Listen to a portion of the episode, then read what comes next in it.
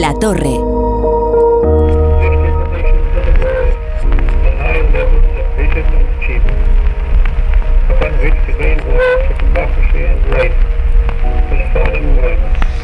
Verán ustedes qué mal se escucha este sonido que nos ponen en la radio. Bueno, es que es un sonido de tiempos muy pretéritos.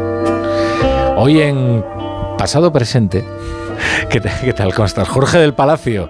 Jorge del Palacio, buenas Encantado de estar aquí otra vez. Hoy en pasado presente vamos a hablar de una figura muy importante que es Woodrow Wilson, que es el vigésimo octavo eh, presidente de los Estados Unidos, de cuya muerte se cumple dentro de dos días el centenario, 100 años. Y ahora alguien que diga, pues ya ves, so what? ¿Y qué? No, Woodrow Wilson eh, ha influido de forma decisiva en, el, en la configuración del mundo, en la geopolítica, en el papel que los Estados Unidos juegan en, en su política exterior, ¿no? El idealismo wilsoniano. Efectivamente, Wilson es de esos presidentes que no solo, bueno, simplemente aunque solo fuese porque fue el presidente de los Estados Unidos que encaró la Primera Guerra Mundial, ya sería relevante, ¿no? Pero digamos que Wilson es de esos presidentes o de esos políticos que además su nombre eh, acuña ¿no? una forma de ver el mundo, una forma de entender el papel de los Estados Unidos en el mundo. Y ese es el idealismo wilsoniano. ¿no? Una doctrina, ¿no? Una doctrina. Una doctrina, como dicen los especialistas en relaciones internacionales, que muchos han llamado una ideología evangelizadora, ¿no? porque digamos que si em, Wilson no se inventa, digamos, nada, pero cocina elementos, no ingredientes que ya existían. Y si tuviésemos que reducir el idealismo wilsoniano, a dos principios. Uno sería que los principios políticos de los Estados Unidos son universales, con lo cual son deseables para todos los países. Y el segundo es que la resolución de los conflictos se realiza no por la fuerza, sino a través de la diplomacia pública, del multilateralismo y de las eh, instituciones internacionales. Claro, es decir, es ese dilema no eterno de Estados Unidos debería intervenir para eh, imponer la, la, democracia en determinados países o dejar que cada uno se ocupe de sus propios asuntos, ¿no? Y esto todavía sigue dividiendo ¿eh? a los políticos estadounidenses, ¿no? No, por supuesto, porque como dicen los especialistas en relaciones internacionales, la huella de, la, de Wilson, o sea, la huella del idealismo wilsoniano es tan grande que ha eh, determinado la política exterior no solo del Partido Demócrata, que es en el que había militado Wilson, sino también del Partido Republicano. ¿no? Es decir, que dentro de los demócratas están los liberales intervencionistas que curiosamente coinciden ¿no? con los neorepublicanos en que los Estados Unidos tienen la obligación de hacer el mundo más seguro y para hacerlo más seguro el principio determinante es que todos los países adopten en la mayor medida posible los principios de organización de los Estados Unidos, es decir, la democracia. Algunos se acordarán, ¿no? cuando la guerra de Irak, cuando se justificaba la expansión de la democracia para hacer el mundo más seguro. Digamos que eso estaría en la lógica de pensamiento wilsoniana. Y luego, sin embargo, llegó Trump. Y sus seguidores eh, se enorgullecen de que Estados Unidos durante su mandato no participó en ningún conflicto ni avivó ningún conflicto en ninguna parte del mundo, por ejemplo. Claro, esto es muy curioso porque nuestra opinión pública, como siempre, tiene que asociar a Trump con eh, la extrema derecha o el fascismo, y al mismo tiempo el fascismo se nos dice agresivo en el plano internacional, ¿no? tiene un principio de expansión vital de la nación. Claro, se nos hace difícil entender que Trump no haya iniciado ninguna guerra, ¿no?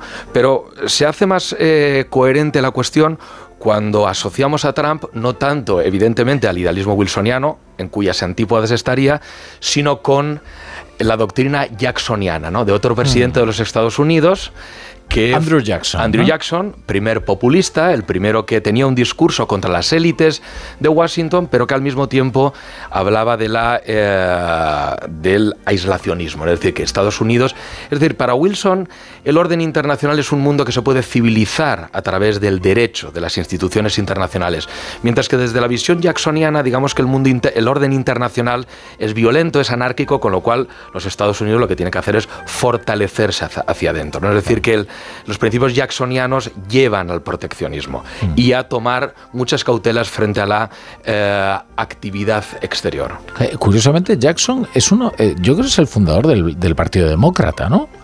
O uno de los, de los fundadores. Yo eh, es un personaje peculiarísimo, fascinante, y, que mucha gente asocia con una política muy muy loca, ¿no? Y de, hecho un hombre bastante extravagante y por eso tantas comparaciones respecto respecto de Trump, ¿no? Sí. Hmm. Ahí hay una cosa.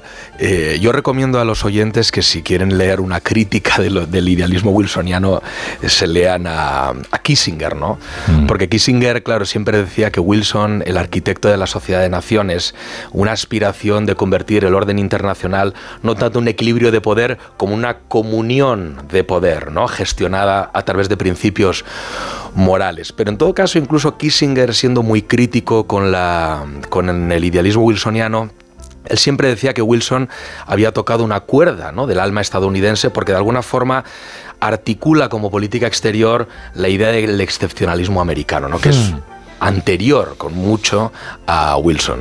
Y luego está esto del multilateralismo, ¿no? Es decir, la sociedad de naciones, ¿no? Que sería el germen de las Naciones Unidas. Hoy, eh, por cierto, tan cuestionadas a raíz del conflicto en Oriente Próximo, pero esto tiene su germen, ¿verdad? En, en Wilson, ¿no? Que dice, oye, después de la Primera Guerra Mundial, algo hay que hacer para tratar de que las naciones se entiendan más allá del campo de batalla. Sí, efectivamente es la, es, la, es la confianza en que el derecho y las, eh, eh, las instituciones internacionales sirven como árbitro de los conflictos. ¿no? Eh, Wilson, de todas formas, la historia, bueno, tiene un legado bastante ambivalente. ¿no? Por una parte, lo que decía Kissinger, ¿no? esa capaz de articular ¿no? esa percepción americana como, de los Estados Unidos como una sociedad excepcional, pero luego también al mismo tiempo la articulación de principios como el principio de autodeterminación o nacionalidad en los 14 puntos que hicieron que, bueno, hicieron saltar por los aires el orden, mm. el orden europeo, sobre todo con prejuicios como que los culpables de la, de la guerra o de la violencia en el mundo eran instituciones eh, periclitadas, en su opinión, como los imperios, los principados, las monarquías, que debían ser cambiadas por democracias ¿no? apoyadas en el principio de autodeterminación. Eh, prueba de su fracaso caso es que a la Primera Guerra Mundial le llamamos la Primera Guerra Mundial porque luego vino una segunda. Es decir, Wilson no consiguió imponer ese, ese, ideal suyo. ¿no? Bueno, es que la paradoja además está en que al haber querido convertir en principio de autodeterminación, ¿no? en el principio de ordenación de, para empezar, de Centro Europa, Claro, cuando se asocia el principio de nacionalidad a la lengua o la cultura, eso paradójicamente pone también las bases de las, de las, de las eh, pretensiones de expansión después de los alemanes. Hombre, eso nos concierne mucho, ¿verdad? Aquí en España, ¿no? No, por supuesto.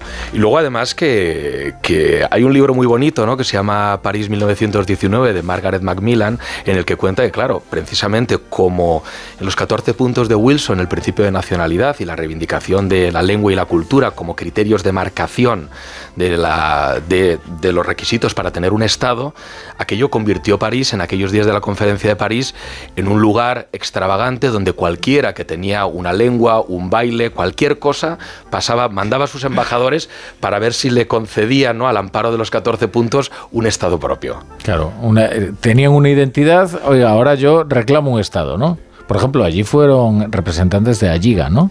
Pues mira, esa es una parte ¿no? que vincula a Wilson con la historia de España bastante interesante, porque está perfectamente documentado que Joan eh, Ventoso, Joan Ventosa, perdón, que mm, había sido diputado de la Liga, efectivamente, llegó a París. Llegó a París el 19 de enero de 1919, a ver si en aquellas jornadas en las que se estaba reorganizando el tablero europeo, pues eh, los catalanes podían conseguir algún reconocimiento. ¿no? La, la, estrategia, de todas formas, era la de vincular o tratar de asociar los intereses del nacionalismo catalán con los de la victoria aliada y tratar de asociar a la monarquía española, el sistema de la restauración, no con un mundo de ayer que desaparecía. ¿no? Pero bueno, no tuvieron éxito porque la neutralidad de España, digamos, y el papel de la monarquía en particular, ¿no? el trabajo humanitario en la Primera Guerra Mundial, estaban fuera de toda duda.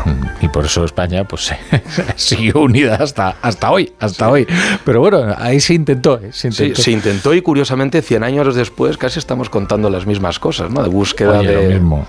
No, es curioso como siempre que se invoca el nacionalismo cultural siempre, siempre es el preámbulo de la reivindicación de un Estado. Siempre. Mucho que digan, no, bueno, es que vamos a reconocer la nación cultural. Bueno, tranquilos, esto es la antesala, ya lo sabemos. Ya lo sabemos. Y ese viento vino de los Estados Unidos también, no solo de Centro Europa, sino que Wilson pues lo, sancionó, ¿no? Bueno, pues, eh, pues muy bien, Jorge del Palacio, eh, pues muy interesante. Tu pasado presente. Te esperamos pronto aquí en La Brújula, que es tu bueno, Vamos a ver qué hacemos, si algún centenario, alguna cosa interesante. Vamos a hablar ahora del presente, presente, muy presente, aunque tiene ecos del pasado.